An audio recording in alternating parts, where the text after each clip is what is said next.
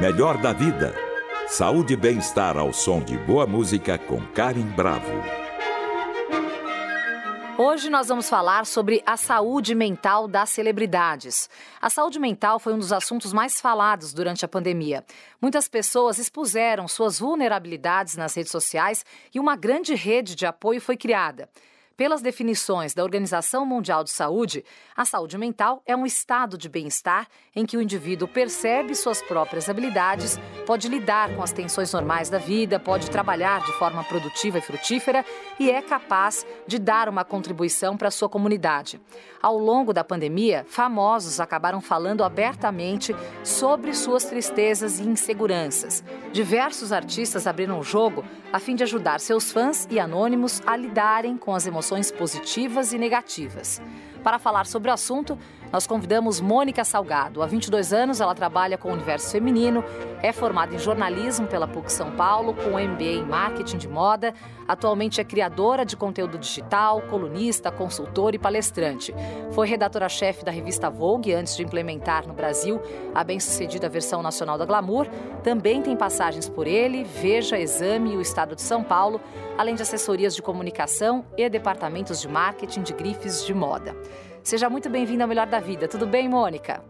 Olá, Karen. Muito obrigada pelo convite. Que prazer estar aqui. Vamos ver se eu vou dar conta, né? Se a minha saúde mental vai dar conta de falar sobre um tema que é tão relevante, tão importante. É, eu vi que em diversos momentos, Mônica, dessa pandemia, você tocava em temas relacionados à saúde mental de maneira geral.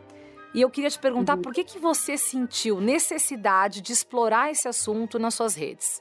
Cara, eu, eu acho que eu sempre fui muito, assim, curiosa com relação ao funcionamento do cérebro humano, das emoções humanas, das conexões, como as relações se constroem. É, eu não sei se tem a ver com a minha história, o próprio fato de eu ter escolhido, assim como você, fazer jornalismo, uhum. eu acho que isso já é um indício assim, importante da minha curiosidade infinita sobre, e meu interesse sobre as pessoas. Né? Nosso material de trabalho é gente, é contar histórias, é, é traduzir histórias. Então, as pessoas e o, e, o, e o, funcionamento e a psique humana sempre me interessaram muito. Eu sou muito uma psicóloga barra psicanalista frustrada. Eu ainda vou fazer uma formação em psicanálise, que, é, que é, um, é, uma, é um desejo muito grande que eu tenho. E outra coisa que sempre me fascinou foi o lado B. Essa coisa do que não é dito, do que não é falado, do que não é abordado, do que não se joga à luz. Eu sempre gostei de, de, de fuçar no lado B das pessoas. Ao longo da minha trajetória como jornalista, entrevistando gente, eu sempre assim, se você for olhar as minhas entrevistas, elas sempre vão por esse caminho, assim, vamos falar algo que a gente nunca falou, vamos uhum. tentar abordar essa questão por uma faceta que você ainda não tratou, né, nas entrevistas uhum. e tal. E na, uh, durante a pandemia, principalmente nos primeiros meses, né, que estávamos de fato todos em casa, é, com mais tempo livre, né, do que o normal, é, eu tive muita vontade de falar com amigas minhas, atrizes e pessoas conhecidas, personalidades, né, que já tinham cruzado a minha vida profissional, sobre esses temas, assim, sobre esse lado B. Vamos escarafunchar esse lado B, vamos jogar luz sobre essas sombras que todo ser humano tem e sempre foi meio tabu, né, a gente falar. Uhum. É, e aí eu comecei a fazer uma série de lives muito legais com pessoas também muito, muito bacanas, muito interessantes. E, e aí surgiu uma vontade de depois, claro, com a vida, né, voltando paulatinamente ao normal, de continuar a falar sobre esses assuntos, né? Talvez uhum. não tivesse mais tanto tanta facilidade de acesso a essas pessoas, que estava todo mundo já voltando à, à rotina normalmente. Uhum. Então eu comecei a gravar vídeos sobre os temas, uhum. sabe? Temas que faziam parte das minhas sessões semanais de, de terapia, temas que me angustiavam, uh, questões que estavam ali latentes, sabe? Me, me, me agoniando ali naquela semana é, eu transformo isso em textos, em pesquisas e depois tento traduzir isso nas minhas redes sociais num tom de conversa, Sim. sabe? O, a, o que eu mais, o que mais me deixa feliz, o tipo de feedback que mais me deixa feliz que eu recebo nas redes e que aí eu percebo, poxa, tem um caminho aí, porque eu tô de fato construindo uma comunidade, são as pessoas que falam, cara, parece que eu tenho, quando eu começo a ouvir um vídeo seu, eu quero abrir um vinho, sentar no sofá para ouvir você falar, porque a sensação que eu tenho é que eu estou batendo papo, um papo profundo com uma amiga. Sim. Então, é... isso, me, isso me deixa muito feliz. Isso é muito bom, né? A gente tem que não só expor, mas a gente tem que contribuir, levar alguma informação, né? Ou dividir alguma coisa que acrescente. Porque isso também está em falta na, nas redes sociais hoje. E o que eu vi, muitas pessoas públicas, né? Como você expõe a vida e a rotina nas redes, Mônica, chegaram a relatar e a descrever os momentos de angústia e tristeza que encararam em algum momento desse período de isolamento que a gente viveu. Você acha que esse tipo de atitude né, que você tem, assim como outras pessoas públicas têm, faz bem aos seguidores essa, esse fato de dividir esses temas que ainda são tabu em vários momentos? Não tenho dúvida, não tenho dúvida. Ah, eu, eu acho que a carga terapêutica que, que, que, que vai contida num, num testemunho com o qual a gente se identifica, ela é assim, ela vale mais que mil Prozacs, mais que mil sessões de terapia. Quando você está sentindo dor, é, em relação a algum aspecto da sua vida e você encontra uma outra pessoa que diz eu também sinto dor, isso também é um problema para mim, eu também não sei como lidar, a conexão é meio mágica, assim, né? O, o alívio que isso nos traz por saber que a gente não está só na nossa dor, eu acho que tem uma capacidade terapêutica muito, muito mágica, assim. Uhum. Eu, eu, vejo por mim, né, a, a, a, alegria que me dá, o alívio que me dá, quando eu vejo pessoas que eu admiro, às vezes jornalistas, profissionais que eu admiro, que se mostram fragilizados, que se mostram vulneráveis, que falam, olha, eu, te, eu, sinto uma angústia imensa de criar conteúdo porque parece que nunca é suficiente, os algoritmos nunca entregam, eu não sei mais o que fazer, eu tenho que fazer o dobro para receber ali metade do, do né, uhum. é, do engajamento que eu recebia, ou então parece que eu trabalho, trabalho, trabalho, reconhecimento não vem. Então, assim, é, como é bom quando a gente sente que a nossa dor tem eco Sim. no outro, né? Que uhum. o outro passa pela mesma dor. É, é, é, acho que é mágico assim o que acontece com, com a gente quando quando a gente a gente quando a gente sente essa conexão, sabe, com Sim. o outro. E, e, uma coisa que eu acho também sempre importante de falar, e acho que parte do, do sucesso, acho que eu posso dizer isso, né, dos vídeos que eu faço, eu acho que residem muito no fato de que eu não trato o problema só na teoria. Eu não falo só teoricamente, hipoteticamente, a vizinha do meu primo está passando por isso. Eu me coloco muito nesses vídeos, né? Eu uhum. falo muito sobre as minhas dores pessoais, intransferíveis, coisas feias em mim, coisas que eu não tenho orgulho de sentir em mim, coisas que muitas vezes sim me custam admitir que eu tenho vergonha. E, uhum. e aí que eu acho que é o pulo do gato, assim, sabe? Você, você teorizar, você pode somar com uma reflexão, você pode citar fontes, você pode citar psicanalistas, filósofos, mas se você não se coloca ali na primeira pessoa, né, sem filtro, ali Sim. em carne viva para o outro, eu acho que daí não surte tanto, tanto efeito. Então, Sim. eu acho que, que esse mix, sabe, do depoimento pessoal ali em primeira pessoa e a reflexão, eu acho que que dá samba. Agora, Mônica, com o excesso de exposição, né, a gente claro, nós estamos sujeitos a elogios e a críticas também. Eu queria saber como é que você lida com essas críticas e o quanto isso abala o seu emocional. Eu lido muito mal com as críticas, abala muito o meu emocional. Às vezes não faz o menor sentido o peso, o tamanho que eu dou uhum. ali para uma crítica de uma pessoa que eu não conheço e que muitas vezes é infundada. É, então, assim, para mim é muita fonte de sofrimento. E olha, são 40, eu tenho 42 anos de idade, pelo menos aí 30 de terapia. Não, 30 não, vai 25 de terapia, um quarto de século fazendo análise, terapia, e não dei conta ainda de relativizar a crítica do outro. Realmente ela me pega com muita força.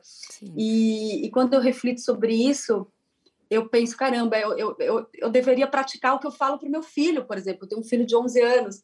E o que a gente fala para um filho, a gente fala, os nossos conselhos, eles são os conselhos do mundo ideal, né? Filho, uhum. mas estão te criticando por causa disso, disso e disso.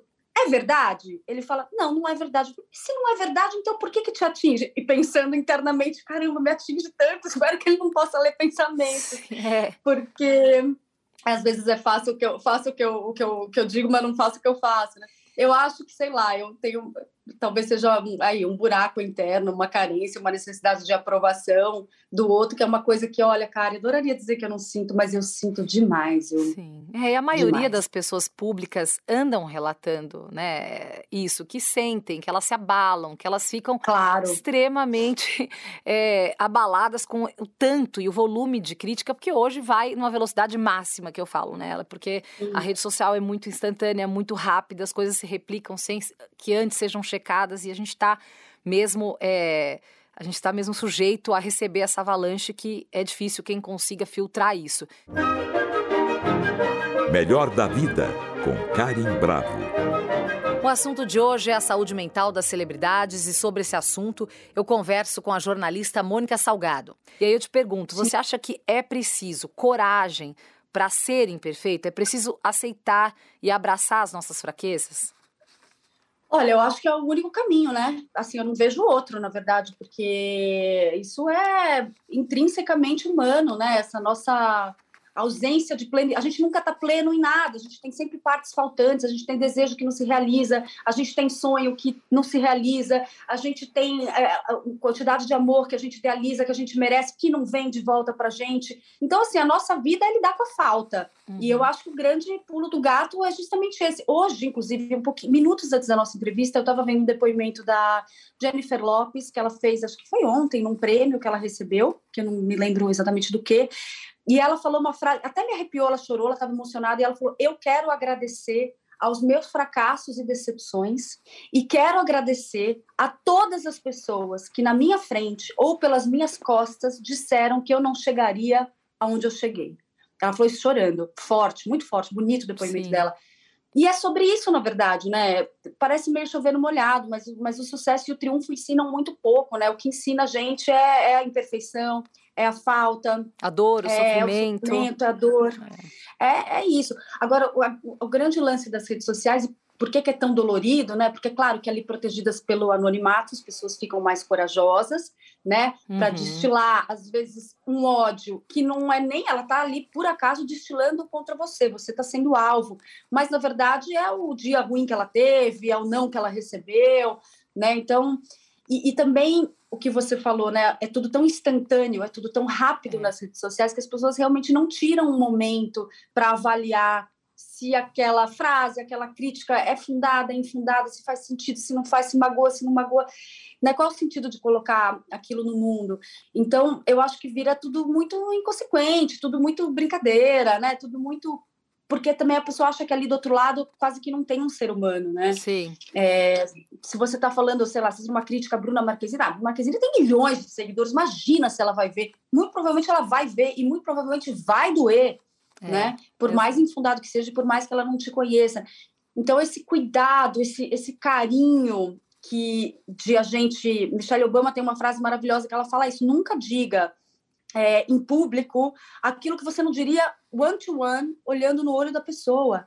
Tão simples quanto isso, Kari. Sim. Não diga nas redes sociais, não diga palavras ao vento o que você não diria olhando no olho da pessoa. É, e... Eu acho que essa é a maior verdade, assim. Exatamente. Pegando esse gancho né, da sua resposta, a apresentadora americana Oprah Winfrey, ela disse o seguinte, que neste momento há uma necessidade imediata de substituir a vergonha que cerca a saúde mental por sabedoria, compaixão e verdade. E aí eu te pergunto uhum. que vem nessa linha do nosso pensamento. Falta, está faltando muita empatia nas redes, Mônica? Isso é uma crescente?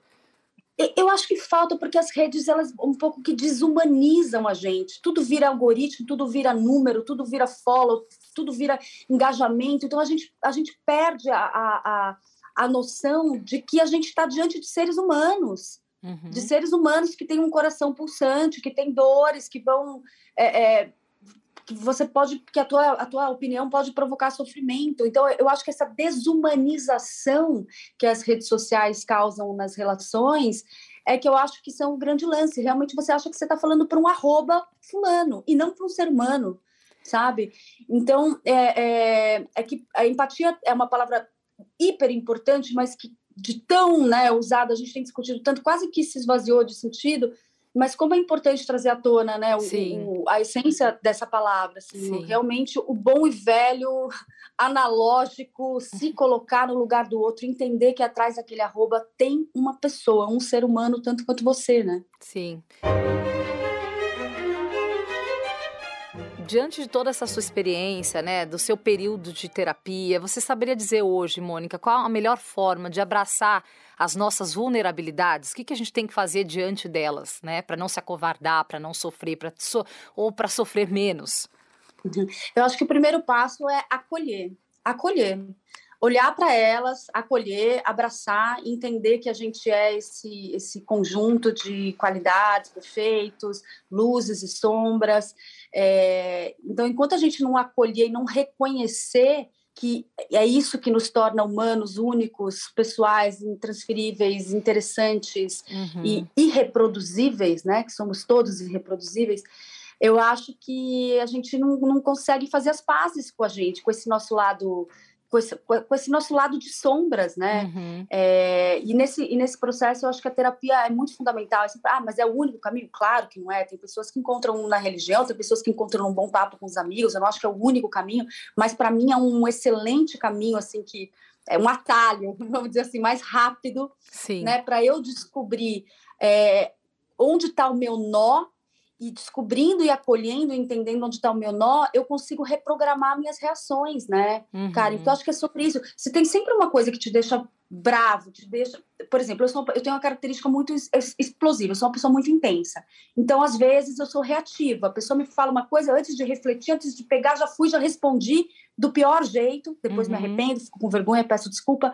Mas é um modus operandi. Então enquanto eu não entender quais são esses gatilhos, né, que me despertam essa raiva, que muitas vezes a gente chama de raiva, mas não é exatamente raiva, pode ser medo, pode ser insegurança, uhum. é, eu não consigo reprogramar, né, as minhas, as claro. minhas respostas. Sim. E isso é um fruto de é, frustração, uma máquina de produzir frustração, porque eu fico brava comigo mesmo, chateada comigo depois, e isso é, é um é um horror para a saúde mental, né? Com que a gente vai ficando ali pequena, para dentro, menor, se sentindo insuficiente.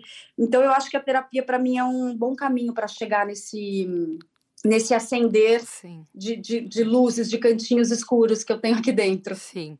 Eu peguei uma fala também, Mônica, é, que eu achei interessante do príncipe Harry, que é o seguinte, abre aspas, nascemos em vidas diferentes, crescemos em ambientes diferentes e como resultado somos expostos a experiências diferentes, mas nossa experiência compartilhada é de sermos todos humanos. A maioria de nós carrega alguma forma de trauma não resolvido, perda ou luto que parece e é muito pessoal, fecha aspas. Onde que eu quero chegar, Mônica? A vida perfeita vendida nas redes, né, muitas vezes não mostra aquela realidade total. Geralmente só os trechos bons são expostos. Tem até aquela frase que eu acho ótima, que diz o seguinte: a vida que a gente não posta dá um trabalho e eu queria te perguntar o quanto esse dia a dia idealizado e glamuroso gera tristeza naqueles que têm um estilo de vida completamente diferente. Ah, eu acho que muito, e acho que ninguém está livre de sentir isso, tá? Tem um, um, outro ditado que eu acho que é um ditado oriental que diz que as, é, em cima tem sempre o acima. Tem uhum. sempre alguém que você acha que é mais legal que você, mais inteligente que você, mais bem sucedido que você, tem um casamento mais legal, tem um filho mais exemplar, tem, um, sempre, tem sempre alguém que a gente, né, a gente fantasia que tem. Aí não sei, depende o que, é mais importante para você. Ah, eu quero, eu quero ter roupa de grife. Então vai ter alguém que vai ter mais que você, certamente. Ah, eu amo carro. Vai ter alguém que vai ter um carro mais bacana, mais caro. Então, assim, tem sempre alguém que a gente julga, né, que é mais bem resolvido, que é mais bacana, que é mais cool, que é mais uma série de coisas. E, na verdade, eu faço... Nossa, eu achei essa quote do, do, do Harry maravilhosa, excepcional. Sim. Porque é sobre isso. Se tem uma única experiência compartilhada entre todos os seres humanos, é essa experiência de nascer, ter desejos frustrados, né? Ter amores não correspondidos, Sim. ter nãos quando gostaria de ouvir sims, não importa a sua classe social, não importa que nível de sofrimento. Claro, há N níveis de sofrimentos e não, não existe uma régua para isso, mas o nosso mundo interno, as nossas angústias internas, normalmente são muito parecidas, né? Uhum. Se você parar para pensar. As dores de amor de todo mundo são muito parecidas, né? Não Sim. importa a idade, não importa de que canto do mundo você, você fale, as dores de amor, a dor da rejeição uhum. é muito parecida para todo mundo, né? Sim. É, então eu acho que é. Eu falei, falei, falei, fiquei muito de volta. Eu não sei se eu respondi essa pergunta, sinceramente. Não, é desculpa. é porque assim, essa comparação. Vou resumir, é porque eu também quis usar o trecho do Harry. É a comparação, é a que essa comparação gera tristeza em quem não tem nada. Então a Mônica, vamos supor, mora numa casa linda, tem filhos é famosa, bem vista como bem-sucedida, enfim, tudo. E a pessoa tá ali às vezes num mundo tão menor em que ela não tem nem um terço daquelas chances que a outra pessoa tem, isso acaba gerando tristeza. Você acha que esse mundo da internet, né, do, do, do influencer, ela tem gerado esse tipo de sentimento nas pessoas comuns, anônimas? Eu acho que a comparação é do ser humano, ela sempre existiu. Lá, a única diferença da internet é que ela escala essa, essa, esse sentimento, né? É claro que hoje em dia você sabe mais da vida íntima de muito mais gente do que você sabia um tempo atrás. Porque antigamente você tinha o quê para saber da vida das personalidades? Você tinha uma revista semanal, você tinha a, a televisão, que você eh, acabava vendo um programa aqui e ali. É, hoje em dia as pessoas se expõem mais nas redes sociais. Então, esse sentimento de comparação ele foi escalado à enésima potência e talvez de fato o nosso cérebro evolutivamente não estava nem preparado né, para absorver. Sim essa escala toda. Mas a comparação, eu acho um pouco injusto quando as pessoas demonizam a internet, colocando na internet, nas redes sociais, esse papel ali de vilão absoluto né, da, da, da saúde mental. Enquanto, na verdade, a, a internet só escala o que está dentro da gente, o que está dentro do ser humano, as questões humanas. Né? É um veículo que vai escalar todos esses sentimentos. Então, acho que a comparação é uma coisa que sempre aconteceu. A gente se compara, a gente fantasia a vida do outro, a gente idealiza a vida do outro como sendo mais perfeita e melhor que a nossa. E claro que né, de perto ninguém é normal, nenhuma grama é tão verde, nenhum casamento é tão perfeito, nenhum trabalho é tão é, pleno.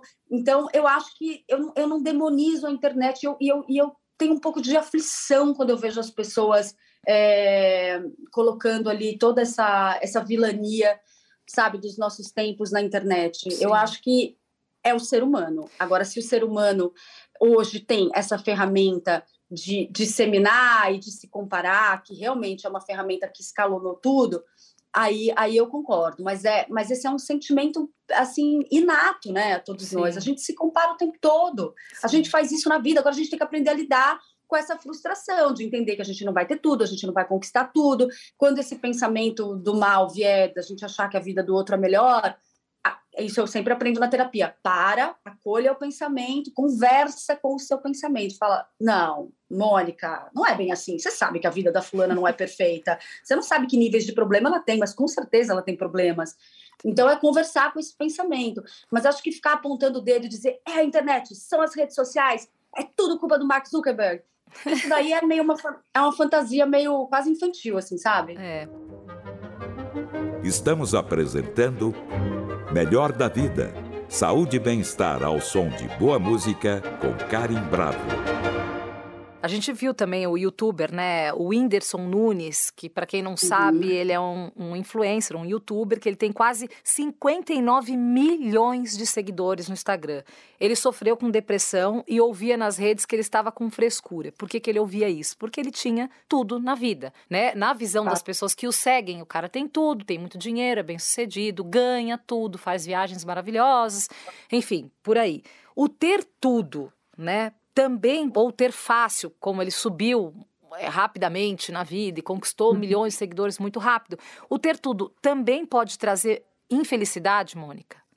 Eu acho que não é o ter tudo, eu acho que a angústia dos tempos modernos, e acho que é uma, uma informação que as redes sociais e a internet passam para a gente, é essa, essa, essa sensação, essa percepção de é, de que a, internet ela é meio infinita, né? ela não tem limites. Né? Acho que o nosso mundo analógico ele nos dava limites muito claros. Então, por exemplo, se você tinha uma profissão é, não existia profissão de youtuber, mas vamos dizer a minha profissão, vai, jornalista. Eu era jornalista, eu dirigia uma revista. Eu conseguia mapear quem era a minha concorrência. Tinha ali cinco revistas que concorriam diretamente comigo.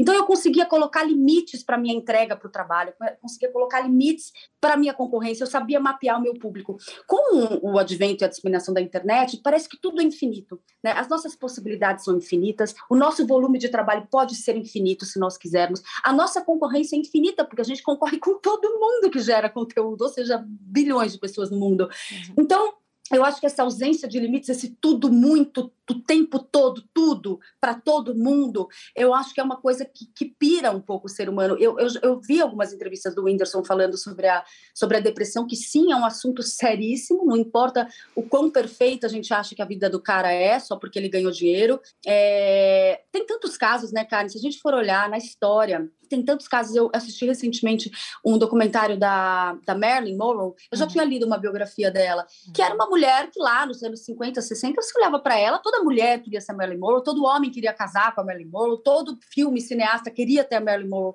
é, é, como protagonista do seu filme, e ela foi extremamente infeliz, ela se sentia profundamente uh, rejeitada, frustrada, insuficiente. Então, assim, tudo isso para dizer que essa roupagem que a gente que a gente enxerga de longe, seja do Whindersson, seja da Marilyn, seja de qualquer outra pessoa, é uma ilusão. Né? Lá uhum. dentro, internamente, as dores que a pessoa sente, só ela é capaz de dizer. E, e, eu vi uma vez uma entrevista do Whindersson, só concluindo, uhum. que ele falava isso, ele falava assim, parece, é isso, parece que é, é tudo que eu produzo, o meu trabalho, eu, eu, tenho essa sensação de que sempre é insuficiente, eu sempre tenho que fazer mais, conquistar mais, mais like, mais view, mais...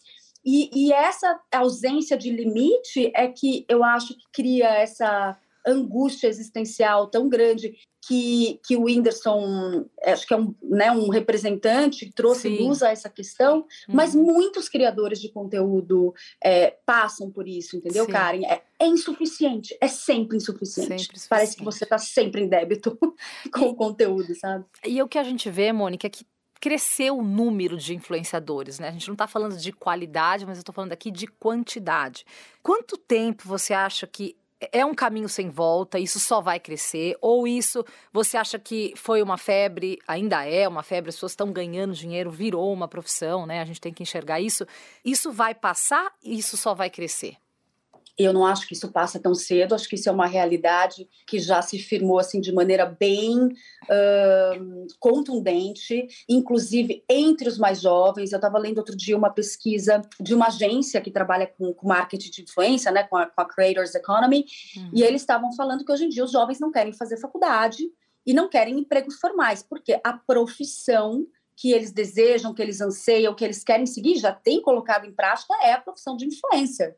Né? Isso é uma realidade que já está mexendo com as bases, a estrutura do mercado de trabalho, para essa nova geração Z que está entrando no mercado de trabalho agora. Então, uhum. isso é uma realidade, os números são exorbitantes no mundo inteiro, mas o Brasil, eu acho que ele já é o terceiro ou quarto país, né, com maior número de influencers, talvez depois da China, Estados Unidos, mas está no top five.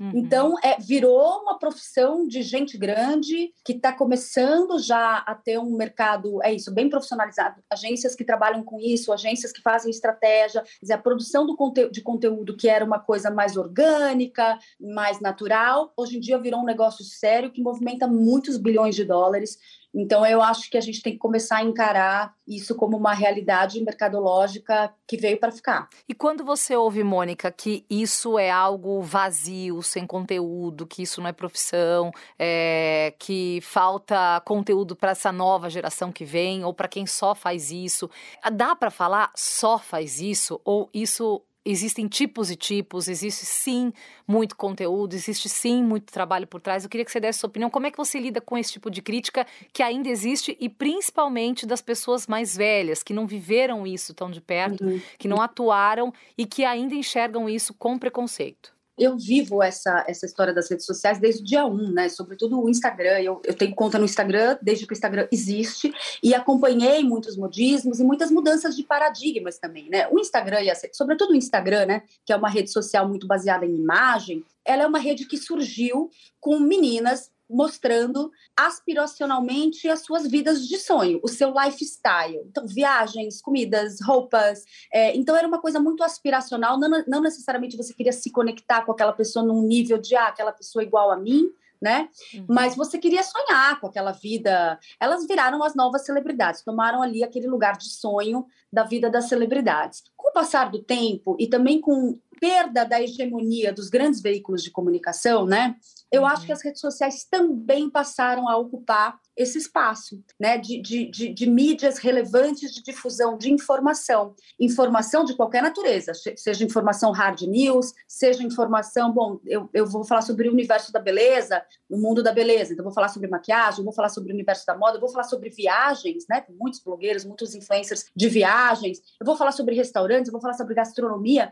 E aí o mercado começou a se especializar. Hoje em dia você tem especialistas de todas as coisas. Se você quiser alguém que fale sobre trança de, de cabelo, de, de, pelo de Yorkshire, estou olhando para minha Yorkshire aqui, você vai encontrar alguém que fale sobre isso, né? É, uhum. é tudo muito nichado. Sim. Então, eu acho que as redes sociais passaram ali nos seus primórdios de uma rede de difusão de lifestyle e hoje passaram a ser veículos relevantes. Assim, cada influenciador, cada criador de conteúdo é sim um, um contador de história e um produtor de conteúdo. Tem conteúdos muito bem feitos e bem embasados e sérios e interessantes aí sendo produzidos nas redes sociais. Então, eu acho que, resumidamente, as redes sociais também tomaram um pouco né, o lugar dos grandes veículos de comunicação como difusores de informação. Sim. É, agora, existem mil questionamentos sobre, ah, mas a gente consegue entender da onde vem essa informação, se ela é apurada, se ela não é. De fato, né, os veículos de comunicação eles ainda dão um endosso ali importante da origem da informação, né, do nível de apuração. Uhum. Mas eu acho que também, Karen, eh, só para encerrar, eu acho que a gente vive hoje num mundo e a internet nos abriu muito para isso, que é um mundo da coexistência, né, de coisas. A gente gosta de, de, de polarizar o mundo, de dizer, mas é uma coisa ou outra, então agora é o influenciador, então acabou a TV, não, então agora a internet, acabou o rádio, agora... É, e, a, e, a, gente vive num mundo de muita coexistência, né? Eu acho que não é mais uma coisa ou outra, é uma coisa e outra, e outra, e outra, claro. e tudo vai coexistir. Então eu não vejo a morte de nada, eu vejo uma coexistência e uma seleção natural. Tem qualidade? Sim. Vai ficar. Não tem qualidade? Eu já vi muitos fenômenos de redes uhum. sociais morrerem em uma temporada, entendeu? Porque não tinham ali um, uma qualidade que sustentasse o trabalho. Sim. Agora, infelizmente, nosso tempo está chegando ao fim. Eu queria finalizar com alguma coisa positiva, né? Com uma palavra aí bacana. Eu queria que você. Vamos tentar resumir qual o seu segredo para manter a felicidade e o equilíbrio nesse momento em que tantas pessoas sofrem né, com a saúde mental, sofrem ataques, sofrem, é, sofrem com a falta de empatia nas redes, com esse mundo globalizado. Eu queria que você desse só para a gente finalizar aqui uma, uma, uma palavrinha. Olha, não sei se vai ser tão positivo, mas acho que vai ser mais realista. Uhum. Eu lembrei de um meme que circulou há muito tempo, há um tempinho atrás, que falava sobre a, a que essa coisa do equilíbrio era, era fake news, porque o equilíbrio, essa coisa de que a gente vai equilibrar todos os dias, todos os pratinhos da nossa vida, a saúde mental, o trabalho, a relação com o marido, a performance profissional, a relação com o filho, a ginástica, o vinho. Quer dizer, isso é, é, é, completamente ilusório a gente achar que a gente vai manter todos esses pratinhos equilibrados todos os dias das nossas vidas. Então, muito provavelmente, um dia você vai estar, tá, numa semana, você vai estar tá mergulhada no trabalho, provavelmente em débito com a sua família, na outra, você vai compensar.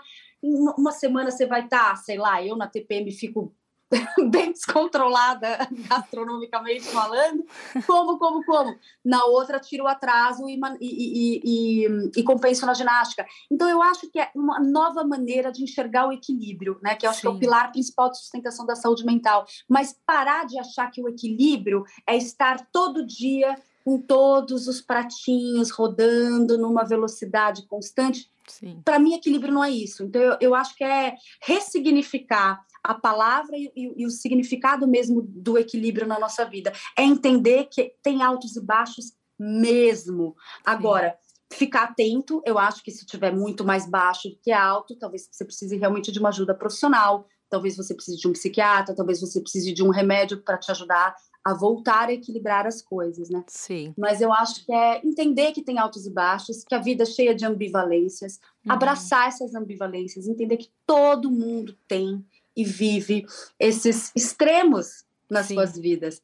Mas eu acho, última frase, eu acho que essa vontade que nós temos de acordar no dia seguinte e viver é o maior indício de que a saúde mental está minimamente em dia. Sabe quando você vira, você vai dormir e fala, ah, eu vou dormir porque amanhã tem mais, amanhã o dia está cheio. Às vezes a gente nem percebe, mas isso já é uma lufada de, de, de, de otimismo e Sim. de que a vida vale a pena. É você saber que você vai acordar no dia seguinte e você tem um dia cheio te esperando e você tem energia para começar aquele dia, encarar aquele dia. É, ter vontade. Acho que isso é né? é, um, é um indício de que você está vivo, que você está respirando, que você está feliz e que você vai ter a chance de fazer melhor, entendeu? Com certeza. Pô, muito bom conversar com você. Pena que nosso tempo acabou. É, quem chegou agora, eu conversei com a Mônica Salgado, jornalista com MBA em marketing de moda criadora de conteúdo digital, colunista, consultora e palestrante. Para quem perdeu essa entrevista na rádio, depois você confere no podcast, nas, nas, plataformas de streaming. Foi um prazer bater esse papo com você, Mônica, aqui no Melhor da Vida. Muito obrigada e até a próxima. Obrigada, Karen querida. Obrigada a todo mundo que acompanhou a gente aqui. Um beijo grande para vocês. Outro. tchau, tchau. E para saber mais sobre nossa programação, acesse o Guia do Ouvinte no site Cultura FM, www.culturafm.com.br. E para comentários e sugestões, entre em contato através da Central de Relacionamento 0 Operadora 11 2182 3222 ou em nossa página do Facebook, Cultura FM Oficial. Siga a rádio no Instagram, underline Cultura FM. Nossos programas também estão disponíveis em podcast. Procure por Melhor da Vida na plataforma de sua preferência. Trabalhos técnicos Douglas Santos, apoio de produção Natália Teixeira, produção Viviana Morila. Melhor da Vida. Saúde e bem-estar ao som de boa música com Karim Bravo. Realização Rádio Cultura de São Paulo.